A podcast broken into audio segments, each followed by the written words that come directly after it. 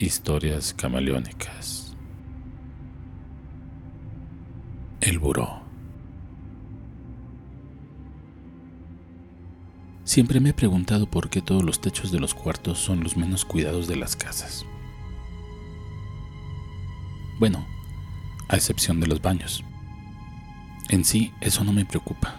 Más bien lo noté porque es lo único que veo al momento de abrir los ojos. Me quedé unos segundos observando esos detalles antes de sentir un intenso dolor en la cabeza. ¿Así es la cruda alcohólica o fue por algún tóxico? No sé qué es peor. El lugar donde me encuentro en penumbras lo invade un exagerado tufo a miseria.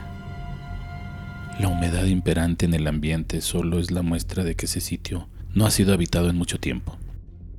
Algunos insectos voladores como rastreros entre ellos moscas, muchas moscas, zancudos, mosquitos, hormigas, cucarachas, grillos, andan de aquí para allá sobre el frío piso de cemento rústico, donde recostado comienzo a tener algo de lucidez sobre dónde me encuentro postrado.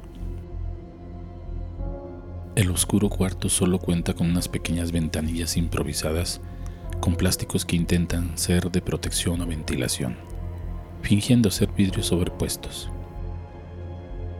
El aire frío se cuela con facilidad entre las rendijas de las supuestas ventanas. ¿Qué hago aquí? Retumba en el fondo de mi mente como un susurro tenebroso la pregunta infaltable. ¿Qué pasó? ¿Qué pasó? Pero el colmo de la consternación es ¿quién soy? Es imposible que se pueda perder toda clase de vestigio con la realidad. Simple y sencillamente es inconcebible.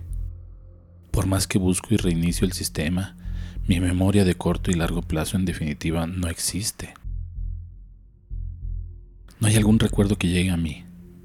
Cierro los ojos fuerte, exprimiendo la masa encefálica pretendiendo que algún suero milagroso surja del interior y recupere los recuerdos perdidos. Intento gritar, pero se ahoga la súplica entre las cuatro paredes. Un pequeño gemido que más parece el de un gato maullando brota de mis labios resecos, debido a la deshidratación causada por el calor encerrado en ese cuarto. El primer intento para incorporarme es un fracaso. Las fuerzas no son suficientes. A tientas pretendo buscar dónde apoyar mis frágiles brazos. Al lado mío hay un camastro desvencijado. Estiro los brazos para poder sujetarlo, pero lo que alcanzo a tocar con ellos me sorprende. No hay duda. El cuerpo de alguien se encuentra tirado también en el duro concreto. Al tocarlo, después de pasado el susto, me percato de que el sujeto esté vivo. Ah. Parece indicar que sí. Eso pudiera parecer un triunfo, pero no debo ir tan deprisa. ¿Qué hace ahí esa persona? Para la mayoría de la gente yo debería desconfiar, pero mi instinto de humano me dice que debo ayudar. Me acerco con la buena voluntad de confirmar rastros de vida. Así lo hago. Solo me cercioro de que respire y lo dejo donde se encuentra. Me retiro un poco buscando la manera de salir de ese sitio. Lo intento para luego desistir ya que está herméticamente cerrado. Con unos golpes secos sobre la puerta intento que se abra, tornándose imposible. Aparte de lo sólido de esta, mis fuerzas no son las suficientes para poder abrir la pesada lámina. Miro a mi alrededor buscando alguna herramienta que sirva de opción para desbloquear las chapas o romperlas, pero lo único que hay en el interior de nuestro cuarto es un camastro y un pequeño buró de lámina de esos tipo hospitalario, que para ser honesto no creo que tengan nada en su interior. En el momento que voy a buscar, el hombre tirado en el piso comienza a volver de su inconsciencia, atontado tal vez al igual que yo por el efecto de lo que viaja por la sangre en nuestro cuerpo, ya que sigue siendo una incógnita. El sujeto comienza a quejarse con intensidad, para poco a poco abrir los ojos.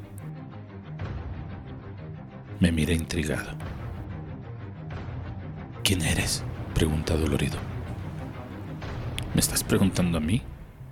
A buen santo te estás encomendando, contesto un poco confundido. Yo soy Miguel Trejo. Un gusto, pero ¿sabes qué hacemos aquí? Pregunto. Ni la más puta idea. Desencantado responde Miguel. Mira, creo que lo más conveniente sería intentar salir de este pinche lugar. Ahora el pedo es... ¿Cómo? Vamos viendo qué podemos hacer, me secundó el inquieto joven. Tengo una duda. ¿Tú sí recuerdas algo de tu vida o lo que te sucedió? ¿Qué es lo último que tienes en mente? Solo es algo muy leve, como un sueño. Estaba en una reunión de trabajo. Fuimos a un restaurante, tomamos alcohol, pero en un momento dado perdí conocimiento y de repente aparezco aquí. Lo dice contrariado. No sé qué pasó porque incluso no traigo identificaciones, ni dinero, nada. Estoy pensando que pudo haber sido un asalto. Se palpa los bolsillos con las manos y un sonido extraño le llama la atención. Al momento de decir esto, ambos comenzaron a hurgar en los bolsillos del pantalón. La idea era ver si teníamos algún documento. Lo encontrado nos sorprende a los dos al grado tal que la primera reacción fue separarnos el uno del otro con extrema desconfianza. Hay un trozo de papel en nuestras bolsas derechas de los pantalones. Tiene un mensaje para cada uno. El mío dice literal. Ni por error se te ocurrir mostrar este mensaje a la otra persona que está en el cuarto. Él es un criminal que asesinó a su esposa y dos niños pequeños descuartizándolos. Tu trabajo consiste en liquidarlo. Te apodamos el negro. Fuiste contratado como sicario para realizar este trabajo. En el buró hay un arma que tienes que usar para liquidar tu objetivo. Hazlo y después recibirás instrucciones para pagarte. Suerte. Sorprende sobremanera el intrigante mensaje, que no sé de qué manera reaccionar. Quiero disimular sobre lo leído para no alertar a mi acompañante, aunque él hace lo mismo con el papel que extrajo del bolsillo. Miguel, mientras tanto, lee su respectivo mensaje.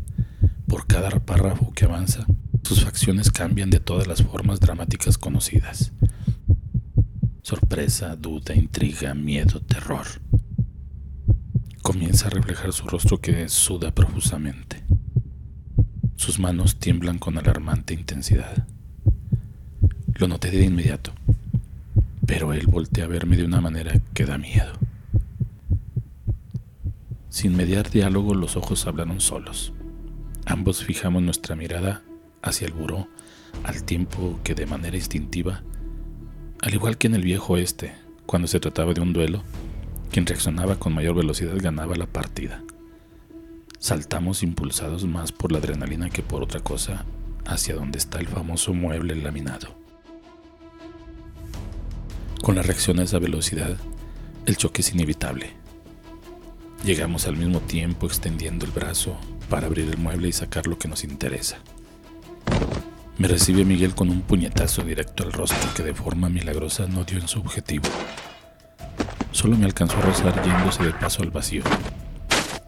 Esto causó que con el movimiento en falso cayera directo al suelo. Aproveché para abrir en un solo golpe el cajón con habilidad para mí desconocida. Sujeto el arma de fuego con la que tengo que realizar el trabajo solicitado, apuntando al presunto asesino que pelea y se mueve de forma escurridiza. Sé que ciertas habilidades para luchar, o solo era instinto de conservación. El hombre aquel que en su momento por humanidad pensé en auxiliar Ahora se le ve decidido a cualquier cosa con tal de salvar su integridad. Vuelvo a tomar control del arma, a punto y...